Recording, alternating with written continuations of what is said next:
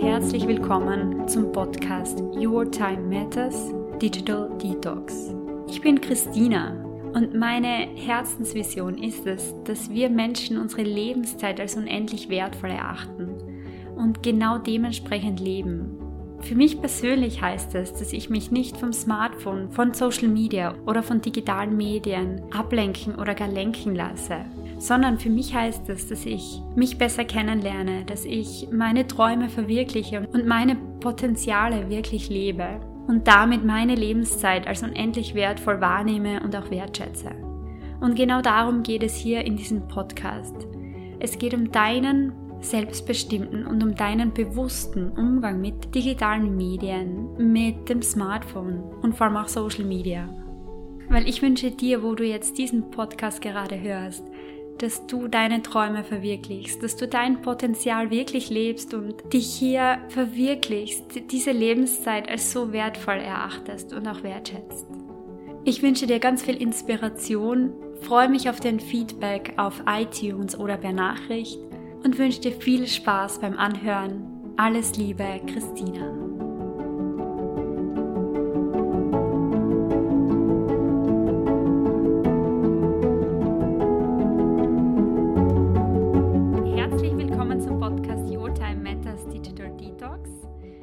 Heute darf ich den Christian Fleck beim Podcast begrüßen. Ich freue mich sehr, wir kennen uns jetzt seit circa einem Jahr und Christian ist Mindful Mentor. Und als wir uns eben vor einem Jahr kennengelernt haben, haben wir sofort eine, eine Wellenlänge oder ich habe eine Wellenlänge bei uns wahrgenommen, weil wir einfach voll die ähnlichen Themen haben. Ein Thema davon, das sehr verbindend zwischen uns ist, ist, dass wir beide auf der Reise sind zu einem bewussten Umgang mit digitalen Medien und genau darüber wollen wir heute sprechen. Hallo Christian, schön, dass du da bist. Ja, hallo Christina, danke für die Einladung. Sehr gerne. Christian, ich habe ja schon erzählt, dass du Mindful Mentor bist, unter anderem. Hm. Kannst du mal den Zuhörern erzählen, was genau du machst und wie du wirkst?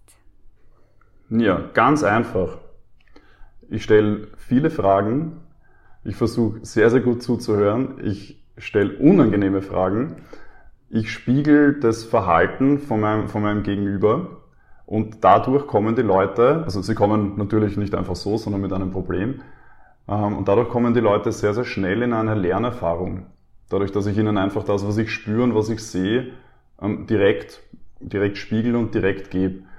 Mit welchen Sachen kommen die Leute? Das sind hauptsächlich Menschen, die sich in einer Veränderungssituation befinden, die schon wissen, hey, irgendwas passt nicht das ist meistens dann mit Symptomen verbunden wie schlechter Schlaf, Unruhe, Probleme im beruflichen oder in der Beziehung ähm, und die dann mit denen, also die ich begleite und ich möchte da eine, eine Metapher geben, die das ganz schön beschreibt. Äh, und das passt auch jetzt ganz gut in die, in die jetzige Zeit. Äh, Lockdown und Covid und ziemliches Chaos. Ähm, wenn jemand sich, wenn jemand sehr rastlos ist, dann fühlt sich oft so an, als ob man in einem Hurricane drinnen ist und ziemlich weit draußen herumschwirrt und man kennt sich halt überhaupt nicht aus, man weiß nicht, wo oben und unten ist. Es fühlt sich nicht gut an und es fühlt sich so an, als dass man die Kontrolle nicht hat.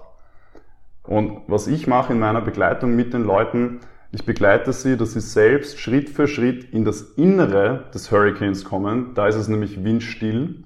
Der Hurricane ist immer noch da, aber man bekommt eine Klarheit und man weiß dann einfach, was man, was man tun, was zu tun ist und was die nächsten Schritte sein können, um da einfach rauszukommen. Das Ergebnis ist dann mehr Lebendigkeit, ähm, mehr Lebensfreude und einfach eine, ein Gefühl, dass man wieder die Kontrolle hat, obwohl sich im Außen nicht so viel ändert. Ein schönes Bild, ja. Vor allem in der jetzigen Zeit, das mit dem Hurricane kann man sich wirklich so gut vorstellen. Wir befinden ja uns mitten mhm. in, in einer sehr turbulenten Zeit, wie ich finde. Und das kann man sich wirklich gut vorstellen, ja. Und Du bist ja eben ein Mentor, das heißt, du begleitest Menschen. Und ich genau. habe dich aber auch wahrgenommen als jemand, der sehr präsent ist, auch im Online-Leben quasi. Das heißt, ähm, sowohl auf den Social-Media-Plattformen als auch, wir haben früher darüber geredet, dass gesagt, jetzt durch Corona oder durch diese Zeit natürlich noch mehr online. Mhm. Kannst du da dazu erzählen, wie bist du online präsent und wie geht es dir dabei? Jetzt überlege ich gerade, wo ich da anfangen soll. Das ist echt ziemlich komplex. Ähm, ich habe eigentlich ganz klassisch angefangen. Also eben mit, ich habe dann auch eine Trainerausbildung gemacht, habe gemerkt, dass ich über die Ausbildung einen Teil hm, gelernt habe, den größten Teil, aber der größte Teil eh selber schon da war und der auch der dann quasi rausgekommen ist, als ich selbst im Coaching war und dann immer diese, also diese Dinge entdeckt habe, wie ich am besten, am besten wirken kann. Und dann habe ich gemerkt, hey, das One-on-One -on -One mit den Menschen, auch in Gruppen, aber vor allem das One-on-One, -on -One, die Begleitung, die tiefe Verbindung, ist was, was mich selber total, was ich selber total schön finde auf der einen Seite und was, was für mich aber immer analog war da war, also da war ich auch ehrlich gesagt, ich bin ein bisschen stur und da war echt so, ähm, das Ding passt, analog ist das cool. Und dann kam das Frühjahr. das heißt, du meinst, ähm, du hast One-on-One-Begleitung genau. gemacht, aber wirklich offline, vor Ort mit den Menschen. Genau, offline vor, genau, offline vor Ort, ganz klassisch, wie man sich so vorstellt. Und dann kam Corona. Quasi das Welle 1. Äh, Welle 1, ja, wie, wie, wie man es halt nennen möchte. Und dann habe ich gemerkt, da hat es mir dann echt kurz mal den Boden unter den Füßen weggezogen. Ich habe das zuerst gar nicht so richtig realisiert und wollte es nicht wahrhaben. Habe glaubt, ich muss den starken Mann spielen, bis mich dann, das hat eine Woche geklappt. Und dann habe ich gemerkt, hu, was tust du jetzt? Und dann habe ich, habe ich eben die, die Möglichkeit gewählt und gesagt, wurscht, jetzt probierst du das einfach online. Gibst dir mal eine Chance. Habe eh nicht gewusst, was ich sonst machen soll, ehrlicherweise. Und dann habe ich gemerkt, dass es sehr, sehr gut funktioniert hat. Fast manchmal, in manchen Bereichen sogar besser als analog, also offline, weil ich das Gefühl habe, wenn jemand da, so wie wir jetzt, in, wenn du so in den Kastel reinschaust, dann hast du einfach deinen Fokus schon geschärft auf, ein, auf eine Art. Mhm. Dein Sichtfeld ist eingeschränkt und ich habe gemerkt, dass ich, dass die Leute eine hohe Aufmerksamkeit haben, wenn sie, wenn ich online arbeite. Und so bin ich dann dazu gekommen, dass ich jetzt gerade ausschließlich nur noch online arbeite. Mhm. Und das hat mich dann auch dazu gebracht, dass ich gesagt habe, naja gut, wenn du jetzt online, online arbeitest, dann macht alles andere natürlich online auch Sinn. Auf Social Media war ich eh schon länger aktiv und habe dann gesagt, ich werd, möchte das auch eben für mein Wirken nutzen. Und genau, Punkt. Mhm. Das heißt, du bist jetzt seit auch einem Dreivierteljahr bist du wirklich online präsent mhm. und du wirkst und arbeitest online mit Menschen. Genau. Und was ist so das, das Geschenk dahinter, das du für dich wahrnimmst durch dieses Online-Arbeiten? Die Schnelligkeit, eine Verbindung herzustellen. Mhm. Ich gebe dir ein Beispiel. Ich habe im Frühjahr, als Corona war, ähm, die erste Welle, habe ich gesagt, so ein bisschen habe ich einfach den, äh, die Flucht nach vorne gewagt ich hatte immer ziemliche Angst vor, vor, der, äh, vor, vor Video, mich selber im Video zu sehen. Habe das immer komisch gefunden, habe mir gedacht, mh. Und habe dann gesagt, weißt was, egal, du hast was zu geben. Habe mich da auch von, mein, von meinen Mentoren zum Glück, äh, habe mir da in den Hintern treten lassen und habe dann gesagt, jetzt machst du es einfach. Und ich habe dann am Tag des abgesagten Vienna City Marathon habe ich den Mindfulness Marathon auf Instagram genau, gestartet, ich wo ich, äh, du weißt das, genau, wo ich ja jeden Tag da eine halbe Stunde lang, manchmal war es auch ein bisschen länger, ähm, zum Thema Mindfulness gesprochen habe, mir irgendwas rausgesucht habe, ähm, eine Meditation angeleitet und einen Raum aufgemacht habe. Und da habe ich dann gemerkt, wie mir nach der Zeit immer mal wieder Leute, die ich nicht gekannt habe, die über, über Freunde, über Umwege teilweise, wo ich mich selber frage, wie hast du zu mir gefunden, die mir dann einfach geschrieben haben, dass das, was sie da erlebt haben, was mit ihnen gemacht hat, die sich bei mir bedankt haben, die gemerkt haben, dass hey, es hat einen Unterschied gemacht. Und das ist für mich das Geschenk. Das, mhm. Da war für mich eine riesige Erkenntnis drinnen. Ich habe immer vorher geglaubt, ich, ich kann alles vorhersehen. Und da habe ich gelernt, dass ich ganz, ganz viele Dinge überhaupt nicht vorhersehen kann. Mhm. Und deshalb auch eine, damit auch eine gewisse Verantwortung verbunden ist, wenn man irgendwie das Gefühl hat, man möchte was machen und im besten Fall, wenn man sich ein bisschen fürchtet, ich glaube, gerade dann sollte man es machen, mhm. Ähm, dass das einfach eine auf Resonanz stoßen kann. Man weiß es nicht. Und ich, ich finde, das ist das Geschenk von Social Media. Mhm. verstehe die richtig, das Geschenk für dich ist, dass du Leute erreicht hast, die du quasi nicht einmal gekannt hast, nicht einmal im entferntesten geglaubt hast, dass du die erreichen würdest. Genau, genau. Mhm. Weil für mich ist das auch immer ganz wichtig, wirklich zu unterstreichen, dass es sehr viele Geschenke auch gibt, die einhergehen mit digitalen Medien.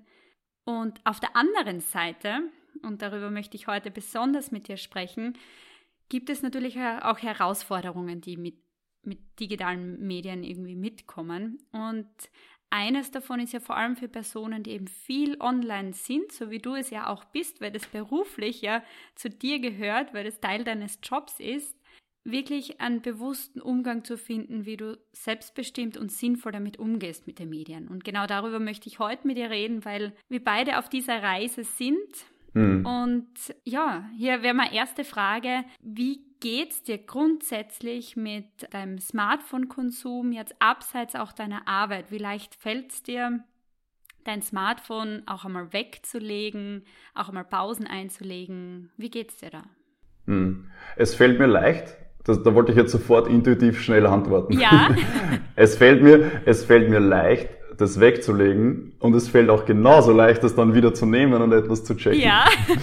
Also das, das muss ich wirklich, muss ich ganz ehrlich sagen. Ähm, wie du, ich finde schön das Bild, was du vorher gezeichnet hast, dass es eine Reise ist. Wenn ich jetzt denke, und ich, da vergleiche ich mich jetzt zum Glück endlich einmal mit mir selbst und nicht mit jemandem anderen. Ich glaube, das ist auch eine ganz wichtige Erkenntnis. Vor einem Jahr hat mein Morgen so ausgeschaut, ich bin aufgewacht in der Früh. Das erste, was ich war, ich habe mein Handy checkt und habe einfach intuitiv WhatsApp, E-Mail, Instagram, LinkedIn, was man halt so, überall wo es was Rotes gibt, wo, was man erhaschen kann. Ein paar Nummern. Habe ich ein paar Nummern ab, habe ich mir ein paar, ein paar rote Nummern abgeholt. Und habe aber, habe dann mit der Zeit gemerkt, weil, und das ist ja das, eigentlich weiß es, wir wissen es ja. Mhm. Wir wissen es ja und es ist trotzdem so schwer. Genau. Und da hilft mir das Thema Mindfulness und das Thema Achtsamkeit sehr. Hab dann versucht, das zuerst einfach zu ignorieren und wegzuschieben. Das hat natürlich gar nicht funktioniert. Also ich habe eben gemeint, ich habe mich selber einfach dann runtergemacht. Deswegen. Kannst du uns da vielleicht noch ein bisschen genauer mitnehmen? Weil ich glaube, das ist ein Punkt, der sehr viele Menschen betrifft. Mhm. Was hast du da gemacht und was waren die Auswirkungen ganz am Anfang? Ja, also ich habe zuerst einmal viel, viel gelesen, ich habe mich viel informiert und habe wenig getan selbst. Also ironischerweise auf dem Smartphone gelesen, wie man, wie man Smartphone-Konsum vermeidet, also quasi verringert. Und bei mir ging es immer um das mh, hm, mit Gewalt verringern. Okay. Dieses mit Gewalt, äh, quasi, na, ich drehe es jetzt komplett ab für einen Tag. Okay. Und dann am nächsten Tag wieder reingefallen in das gleiche, mhm. in das gleiche Muster. Was ich nicht gemacht habe, nämlich, und das hat sich bei mir verändert, ich habe äh, mich nicht damit auseinandergesetzt, was es mit mir macht. Mhm. Sondern ich wollte es einfach nur wegschieben. Ich wollte es nicht haben, ich habe das nicht gut gefunden und habe mich dann quasi selber geärgert, manchmal auch mehr, also manchmal habe ich mich richtig nicht leiden können selbst, dafür, dass man dann um 15 Uhr machst du irgendwas auf Instagram, auf einmal ist es 17 Uhr, mhm. zwei Stunden später, hoppala. Oder Netflix, auch cooles Beispiel. Wenn es statt einer Folge fünf werden. Ja. ähm, und ich habe dann angefangen, dies, mir das Handy direkt einfach als Objekt zu nehmen. Und zuerst einmal, da habe ich was aus der, aus der Gewohnheitsforschung hat, ein Freund von mir hat mir da was empfohlen. Ich weiß nicht mehr genau, wer dieses Buch geschrieben hat. Ich glaube, es war Atomic Habits, aber ich bin mir nicht mehr ganz sicher, wo es mehr oder weniger darum geht, dass man, wenn man eine neue Gewohnheit etablieren möchte, nicht versucht, eine komplett neue, hm, eine neue in sein Leben reinzubringen, sondern dass man eine bestehende Gewohnheit nimmt. Zum Beispiel in meinem Fall eben check das Handy in der Früh und mach was anderes draus. Genau. Und ich habe dann zum Beispiel in der Früh jedes Mal den Impuls, wenn ich mein Handy in der Hand gehabt habe und schon klicken wollte, dann habe ich einfach gesagt, okay, das ist dein Moment, jetzt hältst inne und jetzt fragst dich, bringt dir das was? Was hast du davon? Wie wichtig ist es jetzt wirklich? Und das hat mich in den meisten Fällen dann dazu gebracht, dass ich es dann wieder weggelegt habe. Und so habe ich dann sukzessive mh, einfach jeden Tag mit Trial, mit quasi Trial, Trial and Error mich da so hingehandelt, dass ich jetzt, und da bin ich sehr auch stolz, muss ich ehrlich sagen, drauf, ähm, dass ich jetzt aufstehe in der Früh und mal die ersten eineinhalb Stunden wirklich komplett offline bin und meine anderen, also quasi meine Morgenroutine mache. Also war ein harter und steiniger Weg dorthin. Das heißt, du hast gestartet mit eher, du hast es genannt, gewaltvollen Weg. Das heißt einfach so das Gefühl, so ab heute Handy weg zum Beispiel. Am nächsten Tag ist es also so wie ein Jojo-Effekt, wie man kennt genau, ja. einer Diät. Genau, Jojo-Effekt ist, genau, mhm. genau. Und du hast dann gemerkt, für dich, damit kommst du nicht wirklich weiter und hast begonnen, dein, ja. die Hintergründe dahinter zu reflektieren, weshalb du eben zum Beispiel zum Handy greifst. Und das hat dir dann dabei geholfen, mhm wirklich einen bewussten Umgang zu finden. Habe ich das richtig verstanden? Ja. Mhm. Okay. Und wie ist dir der gegangen anfangs? Oder wie bist du überhaupt drauf gekommen, vielleicht noch zuerst, dass Reflektieren vielleicht für dich da nachhaltiger wirken kann als sich da strenge Regeln aufzusetzen. Und ich frage die Frage deshalb, weil ich habe das Gefühl, vor allem in der Persönlichkeitsentwicklung oder Persönlichkeitsbildung, wir lieben es ja, Checklisten zu verteilen. Also nichts leichter als diese zehn Schritte zum Erfolg, die ja meistens dann nicht wirklich auf Reflexion aufbauen, sondern auf das erste Szenario von dir, Handy aus, ähm, weglegen und so weiter. Also so eher Regeln als reflektieren. Also wie, was ist da passiert, dass du umgedacht hast von dem einen Szenario zum anderen? Es hat einfach nicht funktioniert. Ich habe das ziemlich lang probiert und es hat nicht funktioniert. Mhm. So, und dann habe ich mir gedacht, na okay, irgendwie muss ja, quasi gibt es ja was anderes auch noch und, und parallel war ich halt ehrlicherweise auch in meiner eigenen Entwicklung dann schon immer, immer deutlich, also immer war ich schon deutlich weiter mhm. und habe dann einfach gewusst, hey, ich hab's, weißt du, das ist interessant, weil da gab's irgendwie von so ein tiefes inneres Wissen, das schon gewusst hat, dass es so, wie ich es versucht habe, nicht funktioniert. Und ich habe mir ziemlich lang mit meinem Verstand das noch schönreden wollen, ähm, bis ich dann eben mal mich, dem auseinanderges äh, mich mit dem auseinandergesetzt habe, was es, denn dann, was es denn dann sein könnte. Und dann bin ich auf Dinge gestoßen, die mir nicht sonderlich gut gefallen haben. Nämlich mh, mm, Suchtverhalten zum Beispiel. Mhm. Dann bin ich auf einmal draufgekommen, dass ich Handy, dass ich tatsächlich süchtig nach dem Ding bin und dass das nicht so cool ist. Äh, und dass das ein Muster ist, was in anderen Bereichen, zum Beispiel bei Süßigkeiten, was ich früher als Kind extrem hatte, dass das auch, auch wiederkommt und dass das jetzt nicht irgendwie äh, handyspezifisch ist, ausschließlich. Und das hat mich dann ziemlich zum Nachdenken gebracht, bis ich dann verstanden habe, dieses, das Handy, das Smartphone, das ist nur eine Ausprägung von viel, viel tiefer liegenden Grundverhalten, die ich mir einfach über die Zeit angelernt habe, angeeignet habe, die mich ausmachen. Und dann habe ich mir gedacht, okay, es ist eigentlich logisch, dass jetzt einfach nur eine 10-Punkte-Checkliste nicht funktioniert. Das ist der eine Punkt. Und der zweite, ich habe generell einfach das Gefühl gehabt, die Entschleunigung auch zu suchen. Also wahrscheinlich ist das auch ein Grund, warum ich jetzt bei Mindfulness auch gelandet bin, eine Sehnsucht nach der Entschleunigung und habe da, ja, habe hab dadurch, glaube ich, auch diesen Weg da, da, da, dahin dann gefunden. Mhm, okay, also auch durch das Thema, das du ja, für das du ja auch brennst, das Thema Mindfulness. Genau. Mhm. Ja, also mir fällt gerade jetzt noch ein, jetzt ist mir kurz was entfallen und dann habe ich gar nicht mehr gewusst, was ich antworten soll. Aber ähm, dieser ständige Leistungsgedanke, dieses immer mehr ständig erreichbar sein, das hat bei mir so einen, einen inneren Stress ausgelöst und löst es ehrlicherweise jetzt manchmal immer noch, dass das zwar eine schöne, eine, eine schöne Intention ist, ein schöner Gedanke, so eine 10-Punkte-Checkliste, wenn ich jetzt das aufgreife, was du gesagt hast, nur wenn ich die nicht erfülle, dann fühle ich mich ja wieder schlecht. Das stimmt, ja. Mhm. Und dann habe hab ich quasi das, die gleiche Idee, nur mit einer anderen, nur mit einem anderen Thema. Und das Gefühl am Ende des Tages ist das gleiche. Und dann, dann habe ich mir gedacht, dann ist es irgendwie doppelt schlecht. Ja. Was mich dann dazu gebracht hat, um auf den Punkt zu kommen, dann wirklich einfach sich mehr mit den Gefühlen auseinanderzusetzen, die dahinter liegen. Mhm.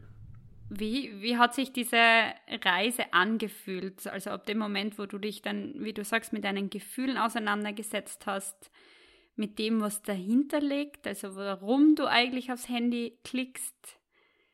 Wie war das für dich? Kannst du uns da mitnehmen? Mhm. Ich kann mich erinnern, am Anfang habe ich mir gedacht, ich habe sofort gecheckt. So nach zwei Tagen, drei Tagen haben wir gedacht, okay, passt, jetzt hast du es raus.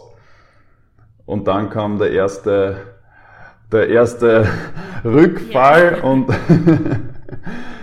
ähm, ja, und dann habe ich halt gemerkt, wie, wie sehr ich mich selber verurteile dafür, dass ich es jetzt quasi wieder nicht geschafft habe. Und dann habe ich mich da sukzessive halt hingehandelt und bin mittlerweile auf dieser Reise eben auf einer, auf einer Station, wo ich mich selber nicht mehr so selber geisel dafür, wenn es einmal passiert.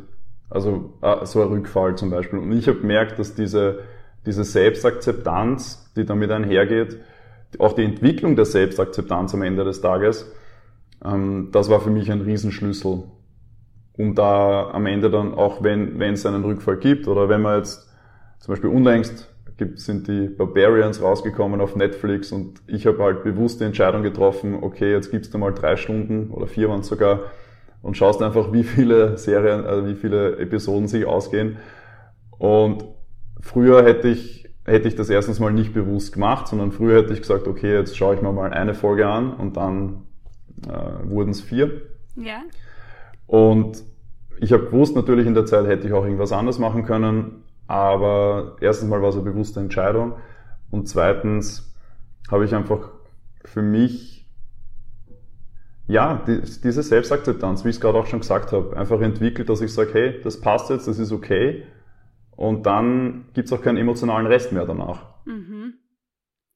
Also Selbstakzeptanz auch als wirklich Erfolgsschlüssel jetzt in dem Fall das Verhalten wirklich anzunehmen und auch bewusste Entscheidungen dann zu treffen, wenn du mal Lust hast auf Netflix und, und Co. Genau. Und der Punkt ist halt, weißt du, da gibt es diesen schönen Spruch, oder Spruch ist es eigentlich nicht, sondern ein Statement. It is what it is. Und das stimmt halt für jeden Moment. Und das, was jetzt vor zehn Sekunden war, das war, das können wir nicht mehr beeinflussen und wir können halt nur das beeinflussen, was jetzt gerade ist. Und das jetzt von vorher ist auch schon wieder Vergangenheit. Und diese Fokussierung auf den, auf den Moment hat mir, wenn ich jetzt so drüber reflektiere, hat mir auch sehr, sehr viel geholfen, um, um da einfach nach vorne zu schauen und sich selber nicht so stark zu verurteilen, glaube ich. Ich glaube persönlich, dass das so versteckt, Viele sind sich das, glaube ich, nicht bewusst, aber ich glaube, dass das ein Riesenthema ist. So dieses schlechte Gewissen, ja, man, man weiß es eh, aber macht es dann irgendwie doch. Das finde ich schön. Und ich glaube, das ist ja wirklich in vielen Köpfen drinnen, diese eben diese Geißelung, Selbstgeißelung, wie du es ja genannt hast, weil man eben diesen Plan, diese Checkliste nicht eingehalten hat oder eingehalten hat oder es ist einfach, hat nicht funktioniert. Wir sind noch immer Menschen im Endeffekt und manchmal gelingt es besser und manchmal gelingt es nicht so gut. Mhm. Und da finde ich das sehr schön, das wirklich präsent aufs Tablett oder wirklich transparent zu machen, wie du es ja gerade gemacht hast dass Selbstakzeptanz da wirklich ein schöner Schlüssel dafür sein kann, für einen bewussten Umgang mit dem Smartphone. Hm. Christian, wie würdest du heute für dich einen bewussten und selbstbestimmten Umgang mit dem Smartphone und mit den digitalen Medien beschreiben? Ich beschreibe den so, dass ich weiß, was ich tue. Dass ich mir bewusst bin, was ich tue und warum ich es okay, tue. Was heißt das für dich? Das heißt für mich, wenn ich habe jetzt zum Beispiel auf einer Plattform angefangen, meine Geschichten aufzuschreiben, die mein Leben so geschrieben hat. Und das ist jetzt auch wieder spannend, also eine neue Instant Gratification, weil da gibt's auch rote Einser und man sieht, wer hat die Story gelesen und kommentiert und so weiter. Okay, ja. Und Vielleicht für alle nur ganz kurz. Instant Gratification ist eine, eine schnelle Belohnung, ja. die wir vor allem im Internet sehr, sehr häufig, sehr gerne erhalten. Genau, in Form von einer immer roten Eins oder manchmal ja, auch genau. mehr. Oder auch mehr. oder, ja. Und da habe ich für mich schon so eine, ich habe jetzt keine, keine Checkliste und keine Regelliste, nur ich habe das für mich so eingestellt und das ist auch die Antwort auf deine Frage. Der bewusste Umgang mit dieser Plattform zum Beispiel bedeutet, ich setze die Intention, okay, ich check jetzt, ob es neue Kommentare gibt, die ich dann danach irgendwie veröffentlichen kann und ich checke, wie viele Menschen diese, diese Geschichte X gelesen haben. Dann logge ich mich ein, dann checke ich's und dann gehe ich auch wieder raus. Mhm. wenn ich erkenne, dass ich abdrifte, dann versuche ich die Aufmerksamkeit so gut es geht, gelingt nicht immer, aber ehrlicherweise schon sehr oft, wenn man sich committet. Ich glaube, wir unterschätzen uns da oft sehr. Wenn ich dann merke, ich drift ab, dann frage ich mich, okay, ist das mit deiner ursprünglichen Intention, ist das eins oder ist das abweichend? Und wenn es abweichend ist, dann lege ich das Handy einfach sofort weg. Mhm. Das merke, das funktioniert echt gut. Und das ist für mich ein bewusster Umgang zu überlegen, wofür verwende ich das, was ich gerade verwende. Ein anderes Beispiel wäre, oder ein anderes Beispiel ist, ich telefoniere mehr und schreibe weniger auf WhatsApp. Immer noch genug, aber weniger als vorher. Weil ich gemerkt habe, dass gerade bei, bei WhatsApp ähm, oder bei diesen ganzen Messenger-Diensten, es kommt mir so ein bisschen vor wie ein, äh, ich weiß nicht, Misskübel ist das falsche Wort, weil es sind ja auch gut, auch, auch wirklich gutes und, und wertvolle Inhalte drinnen, die man, wenn man mit jemandem kommunizieren möchte. Aber so dieses Abladen von sich selber, von dem, was man im Kopf hat, man kann es jetzt mal abladen, ich kann dir jetzt uh, WhatsApp schicken, alles, was, was, mir, was ich irgendwie am Herzen habe und erwarte dann die Antwort von dir. Und dieses Ich erwarte die Antwort nimmt eine geistige Kapazität weg, zumindest bei mir. Und da habe ich gemerkt, mir einfach zu überlegen, okay, wie wichtig ist das jetzt? Was brauche ich von der Christina? Und rufe ich sie so wie zum Beispiel vorher bei unserem Telefonat kurz vor dem Podcast, da hätte ich dir auch auf WhatsApp schreiben können und früher hätte ich dir auch geschrieben. So habe ich dich einfach kurz angerufen, habe sofort geklärt, du hast abgehoben ähm, und wir waren durch. Das heißt auch hier wieder, wenn ich die richtig verstehe, für dich als einen bewussten Umgang zu leben, dass du reflektiert dein Smartphone verwendest, also dass du dich, dass du das hinterfragst. Ja, genau. Hinterfragen, hinterfragen ist das richtige Wort hinterfragen beziehungsweise kurz mal checken, wo ist meine Aufmerksamkeit mhm. gerade und, und brauche ich das. Also das ist schon nochmal was anderes als hinterfragen, weil ich möchte nicht, also ich tue nicht analysieren, warum will ich, warum, warum tue ich das jetzt, sondern nach vorne gerichtet, was bringt's mhm. mir? Was bringt's dir? Und nicht unbedingt auf ein, nicht unbedingt jetzt auf das Ego, sondern ist das jetzt, ist das jetzt gut für mich oder ist es nicht gut? Und ich weiß zum Beispiel in der Früh, am Morgen, ähm, ich habe den Handywecker als Wecker und hab, äh, ertappe mich immer noch manchmal dabei, dass ich das Handy, dass ich dann die, die Nachrichten checken möchte. Und dann frage ich mich aber, okay, was bringt er das jetzt? Und dann komme ich halt oft ehrlicherweise zur Erkenntnis, eigentlich nichts. Weil wenn du in der Früh aufstehst, äh, es bringt dann nichts. Außer, dass du sofort in einen Reaktionsmodus kommst. Dann ja, außer dass, außer dass ich gestresst bin. Genau. Und das will ich ehrlicherweise auch nicht mehr. Da, da ist mir die Zeit dann ehrlicherweise zu schade. Zu kostbar. Zu kostbar, ja, das stimmt. Schön. Also vor allem, das gefällt mir echt gut mit dem Ansatz, reflektierende in die Zukunft schauen und sich überlegen, was, was für ein, also ist meine Zeit gut investiert, wenn ich das jetzt in meinen Worten so zusammenfassen darf. Eine Ergänzung habe ich noch. Ich glaube, ähm, noch zum Wort reflektieren. Für, ich habe die Erfahrung gemacht, dass manche Menschen da so ein bisschen das abschreckt, weil man dann irgendwie sagt, boah, reflektieren, das ist so gescheit und Ding. Einfach zu wissen in dem Moment, hey, was mache ich gerade? Mhm. Und ist das gut oder ist das schlecht? Ja. Ganz einfach, für mich persönlich. Und ich weiß nicht, was für dich gut ist. Und ich weiß auch nicht, was für dich schlecht ist.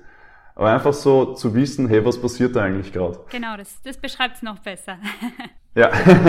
Christian, ich habe noch, oder ich möchte noch ein Erlebnis teilen von dir mit, mit allen, die zuhören, weil ich weiß, dass du vor kurzem bei Vipassana teilgenommen hast. Und ich würde dich dann auch bitten, da zwei, drei Worte dazu zu sagen, was Vipassana ist.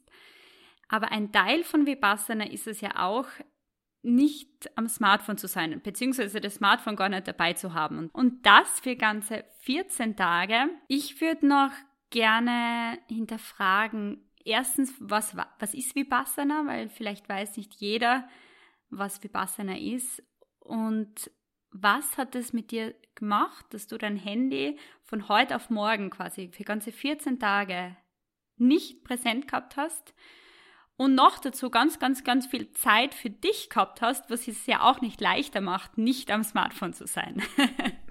okay, super. Uh, der Reihe nach. Vipassana ist Pali, das ist so eine alte indische Sprache. Äh, Vipassana bedeutet sowas wie tiefe Einsicht und klar oder, oder klar, Klarheit oder Klarsicht. Man ist sich mit der Übersetzung nicht 100% eins, was es tatsächlich bedeutet. Ähm, man kann es umschreiben mit die Dinge so, die Dinge so zu sehen, wie sie wirklich sind, ohne Bewertung, frei von Bewertung. Und das ist eine Meditationstechnik, die in der Achtsamkeitsmeditation angesiedelt ist, ganz eine alte Form. Und die habe ich da praktiziert 14 Tage lang in Tirol. Das war am Fernpass in so einem Retreat mit einem englischen Lehrer. Ja, und sind da jeden Tag um vier in der Früh mit einem Gong geweckt worden. Und das Ganze hat dann gedauert, jeden Tag so bis 10 Uhr oder bis Mitternacht. Und man meditiert, man macht Pausen, man isst ein bisschen was, man meditiert wieder. Man meditiert viel. ziemlich viel, oder? man meditiert ziemlich viel und man gibt auch am ersten Tag schon sein Handy ab. Also am, am Vorabend schon. Genau. Wie ging's mir damit? Also, da möchte ich eine Geschichte erzählen von der Anfahrt. Das war nämlich so, das hat eine gewisse, eine gewisse Situationskomik. Äh, ich bin hin, also ich habe mich von meiner Freundin verabschiedet und schon, das war schon krass, irgendwie zu wissen, hey, wir sehen uns und hören uns jetzt auch 14 Tage gar nicht. Und dann vorher eben gecheckt, okay, was passiert, was machen wir, wenn irgendwem was passiert. Meine Großmutter war zu der Zeit im Krankenhaus, das hat mich auch dann gemerkt, dass, also nichts Schlimmes, aber ich habe gemerkt, das hat mich dann auch belastet, so, weil du einfach weißt, wenn sich jemand meldet, dann nicht, weil es belanglos ist, sondern weil es halt wirklich dringend ist. Und das hat mich irgendwie gestresst, das war ganz interessant. Und dann habe ich auf der Hinfahrt, dann im Zug vom, West, ähm, vom Meidling nach Innsbruck, habe ich dann kurz einmal die Panik bekommen und mir so gedacht, ui, jetzt bist du dann komplett offline für zwei Wochen. Ähm, so wirklich runtergeschalten hast nicht. Schalten wir mal schnell das, die, die Farbe von Farbmodus in Graustufen. Es ist stufenweise erfolgt. so stufenweise, stufenweise erfolgt, hat natürlich gar nichts gebracht, ja.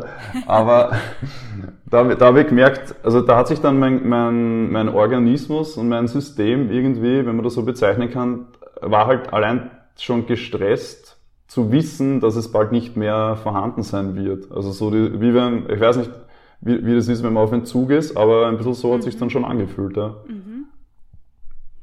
Und wie war es dann, wie du, wie du im Vipassana Retreat warst? Dein Handy war mhm. weg. Hast du da oft Gedanken gehabt an dein Handy oder war das überhaupt nicht präsent? Wie ist dir da dabei gegangen? Mhm. Das war recht, das Gute, um das nicht so herumzuschwafeln, das Gute war, dass ich bin normalerweise nicht jemand, der um vier in der Früh aufsteht und auch nicht jemand, der den ganzen Tag meditiert. Ich habe zwar vorher schon meditiert, aber nicht den ganzen Tag. Dadurch waren sehr, sehr viele Eindrücke. Am Anfang, die ersten zwei Tage, habe ich es ehrlicherweise überhaupt nicht checkt, dass das Handy nicht da war, weil da war ich so K.O. und so platt und so umkaut von den ganzen Eindrücken, dass es mir, dass ich das gar nicht wirklich das wahrgenommen habe. Da warst du abgelenkt noch da war ich einfach abgelenkt noch. Und dann ist man dann nach ein paar Tagen in seiner Routine drinnen und habe dann immer wieder den Impuls gehabt, so zu, zu wissen zu wollen, wie es denn den anderen gerade geht. Wissen zu wollen, was sich da gerade tut da draußen, weil wenn, wenn du keine Informationen hast, dann kriegst du auch nicht mit, dass da gerade Covid ist und du kriegst halt mit, dass ein Eichhörnchen seine Nüsse vergräbt das kannst du dann ziemlich genau anschauen, aber du kriegst sonst nichts mit. Und da habe ich mir, habe ich immer öfter, schon öfter mal den Wunsch gehabt, so rauszufinden, hey, wie geht's denn den anderen gerade? Was tut sich da? Und dann das Wissen, dass man das nicht darf, hat dann einen Stress ausgelöst. Mhm. Das habe ich gemerkt, dass einfach dann ich beim Meditieren, bei der Praxis oder auch in der Pause so eine Hiebeligkeit gespürt habe und so ein Gefühl von, ich kann mich erinnern, da bin ich einmal in meinem Zimmer, wie, wie man es kennt vielleicht aus so Dokumentationen in so Hochsicherheitsgefängnissen, wo die Häftlinge nur die ganze Zeit vor und zurücklaufen, weil, um halt irgendetwas zu tun. Okay. So habe ich mich dann auch kurz einmal erlebt. Und das hat sich dann gelegt nach ja, relativ schnell nach einem Tag. Also ich war sehr beeindruckt davon, wie wenig es mir dann eigentlich abgegangen ist und wie schnell sich der Körper und der Geist auf die neuen Umstände eingestellt hat. Man kriegt mehr mit, man ist irgendwie vom wacher. Ich habe dann total viel aus dem Fenster geschaut und da hast dann immer den gleichen Ausblick und es schaut aber immer anders aus. Mhm. Und irgendwie habe ich mich dann so nicht wirklich alleine gefühlt, um ehrlich zu sein. Und das ist interessant, weil die größte, die, das ist die Frage, die am meisten mir gestellt wird, wie hast du das ausgehalten ohne Handy? Und die Folgefrage, wie hast du das ausgehalten, nicht zu sprechen? Und ich muss sagen, beides war dann echt okay. Also ich habe es, ehrlicherweise, als ich zurückgekommen bin, habe ich mir die Frage gestellt, ist dieses Ding für mich ein Energiebringer oder, äh, oder zieht's mir Energie? Und ehrlicherweise aktuell bin ich dabei, dass es mir mehr, wenn ich nicht wirklich aufpasse, dass es mir mehr Energie nimmt, als es mir gibt. Und das, vor allem wenn ich es so inflationär verwende für Dinge, Ja. die entweder mein Wirken nicht unterstützen oder die nicht dafür, dafür sorgen, dass ich wirklich in einer Verbindung mit Menschen trete. Und damit meine ich jetzt nicht einfach inflationär irgendwas liken, sondern wirklich mit jemandem in Kontakt sein. Mm, Das ist echt, echt, echt spannend ist, das Ding. Ja. Ja, spannende Erkenntnis. Und auch anhand dieser Frage, die dir oft gestellt wird, merkt man auch, welchen Stellenwert ein Smartphone in unserer Gesellschaft hat. ja. Meine vorletzte Frage, Christian. Wie kannst du uns mitnehmen, wie es dir dann gegangen ist? Ob dem Moment, wo du gern aus dem Fenster geschaut hast, wo du die Eichhörnchen beobachtet hast, wo du, ich stelle es mir so vor, wirklich in dem Moment gelebt hast, im jetzigen Moment. Wie ist dir da gegangen? Was hat das mit dir gemacht? Die Zeit vergeht extrem schnell. Witzig. Würde man genau umgekehrt sich vorstellen. Ja, genau, richtig. Die, die, die Zeit, also ich kann mich erinnern, ich habe immer so 30, 30 Minuten Pause gemacht nach so einer Runde von, der, von, diesen, von diesen Übungsabfolgen und mit einem Timer und fast jedes Mal habe ich mir so gedacht, wow, jetzt schon wieder, das waren jetzt 30 Minuten, Wahnsinn. Und das war für mich, das war total spannend. Wie ging's mir? Mir ging's echt gut. Ich war, ich war, weißt du, der Unterschied ist, die Zeit ist vergangen und ich habe mich aber innerlich ruhig gefühlt, versus wenn ich jetzt zum Beispiel das, das Vergleich, wenn ich am, am Smartphone die Zeit totschlage, dann bin ich danach innerlich aufgewühlt und nicht ruhig. Das ist der größte Unterschied. Mhm. Das ist spannend, wenn du mich, das, das ist eine coole Frage. Das ist eine Erkenntnis, die, das habe, das, das war mir so noch nicht Schön. bewusst. Ja, und ich, ich, kann es auch bestätigen. Also ich habe bei ein paar Schweigeseminaren selbst auch schon mitgemacht. Und es ist echt, es hat so eine intensive, tiefgründige Qualität, Hm. dann mit der Zeit, wo man echt eben so Kleinigkeiten beobachtet und im Moment ist und irgendwie passiert da ganz viel innerlich. Aber das muss, muss jeder, der zuhört, glaube ich, irgendwann einmal selbst erfahren, um das auch wirklich Das glaube ich auch. leben. Ja. Genau. Schön. Vielen Dank für die vielen Einblicke, Christian. Nun komme ich wirklich zu meiner letzten Frage. Und zwar, ich finde es, du hast das am Anfang so schön geschildert und auch so ehrlich, so authentisch, Richtung, dass du vor einem Jahr quasi in, in der Früh mit deinem Smartphone aufgestanden bist, dass du dann deine Reise gestartet hast und dass du jetzt da eben dein Handy bewusst nutzt, aber es noch immer Tage gibt, wo es nicht 100% funktioniert. Was wären deine konkreten Empfehlungen für jemanden, der jetzt vielleicht gerade dort steht, wo du vor einem Jahr gestanden bist? Was würdest du dieser Person mitgeben? So klein wie möglich starten. Was heißt das für dich? Also das heißt zum Beispiel, wenn ich jetzt meinen Fall nehme, ähm, wenn das erste ist, was man macht in der Früh, das Smartphone zu checken, weil man ja sagt, naja, ich, ich lasse mich ja vom Handy aufwecken. Jetzt klammern wir mal den Fall aus, dass es immer noch analoge Wecker gibt oder andere Wecker. Ja, Für die ich immer fleißig Werbung mache in meinem Podcast. Die gibt's ja, okay, passt. Ich habe noch keinen, aber ähm, das gibt's, das gibt's ja auch. Und wenn man dann den Impuls hat, man möchte Social checken, das einfach einmal eine Woche lang nicht zu tun. Mhm. Die Verantwortung und diese, diese Kraft hat der Geist. Mhm. Man muss einfach nur machen. Mhm. Was ich auch empfehle, ist, wenn man, ent, also wenn man zu Hause, wenn man, wenn man nicht alleine ist, beziehungsweise geht's auch, wenn man, wenn man alleine ist, sich einen Sparringpartner zu holen und zu sagen, hey, lass uns das gemeinsam machen. Erinnern wir uns gegenseitig.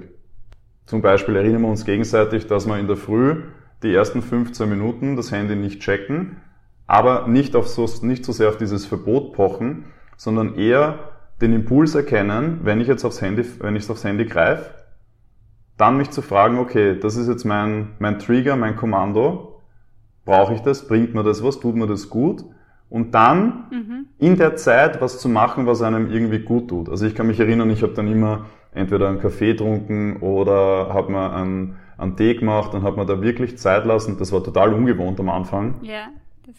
Und habe gemerkt, was das für einen großen, was es wirklich für einen Unterschied macht. Also diese, ich würde nicht empfehlen, sofort das Radikalprogramm zu fahren. Das funktioniert einfach nicht da möchte ich dir ein Bild geben, was das finde ich sehr, sehr gut beschreibt. Wenn man jetzt, also ich bin jetzt zum Beispiel 30 und bis 29 war ich immer auf derselben Straße unterwegs oder auf derselben Autobahn, die ich mir über, mein, über die Zeit mit meinem Verhalten gebaut habe. Und dann habe ich angefangen, hm, wenn du nach rechts schaust, siehst du eine, eine Wiese mit so ganz hohem Gras. Und habe mal angefangen, man dachte, nein, ich möchte eigentlich irgendwo hingehen, weil da gefällt's mir.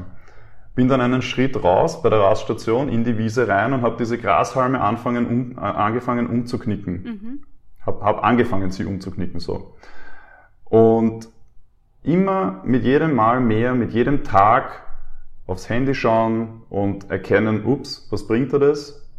Wieder weglegen. Wird dann irgendwann aus diesen umgeknickten Grashalmen wird dann ein Pfad, irgendwann wird es ein Weg, irgendwann wird es eine Straße und irgendwann, da bin ich selber noch lange nicht, aber irgendwann wird das eine neue Autobahn. Mhm. Und dann hat man komplett die Möglichkeit, welchen Weg gehst du.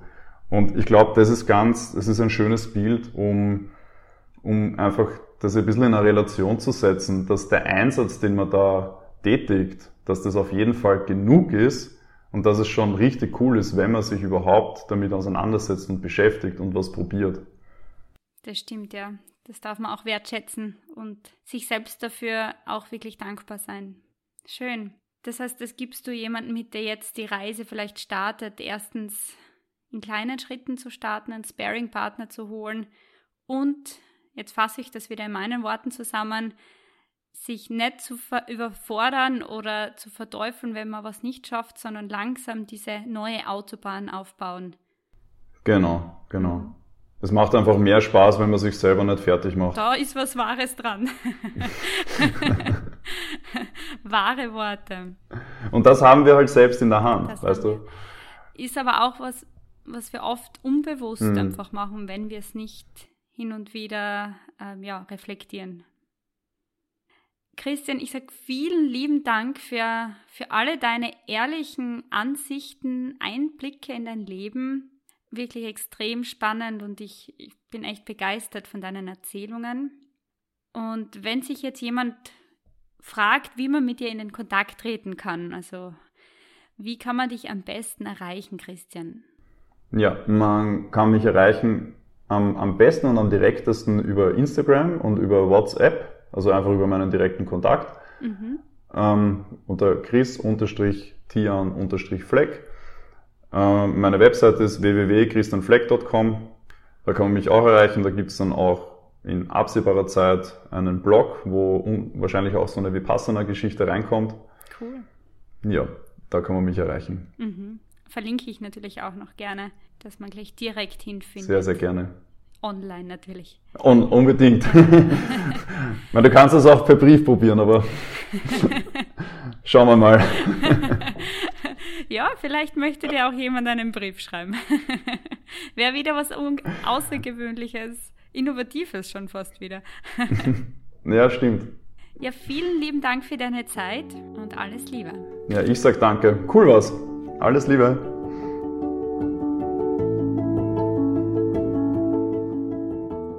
Schön, dass du bei dieser Podcast-Folge dabei warst. Ich freue mich sehr darüber. Wenn dir diese Podcast-Folge gefallen hat, dann freue ich mich sehr über dein Feedback, entweder auf iTunes unter Bewertung oder auch gerne als Nachricht. Sehr gerne kannst du diese Podcast-Folge mit Personen teilen, die sich auch für diesen Inhalt interessieren. Und wenn du über neue Podcast-Folgen in der Zukunft informiert werden möchtest oder zu dem Thema bewusstes Leben einfach inspiriert werden möchtest, dann freue ich mich sehr, wenn du meinen Podcast-Kanal auf Spotify oder iTunes abonnierst oder mich auf Social Media begleitest, auf Facebook und Instagram unter Christina Feirer.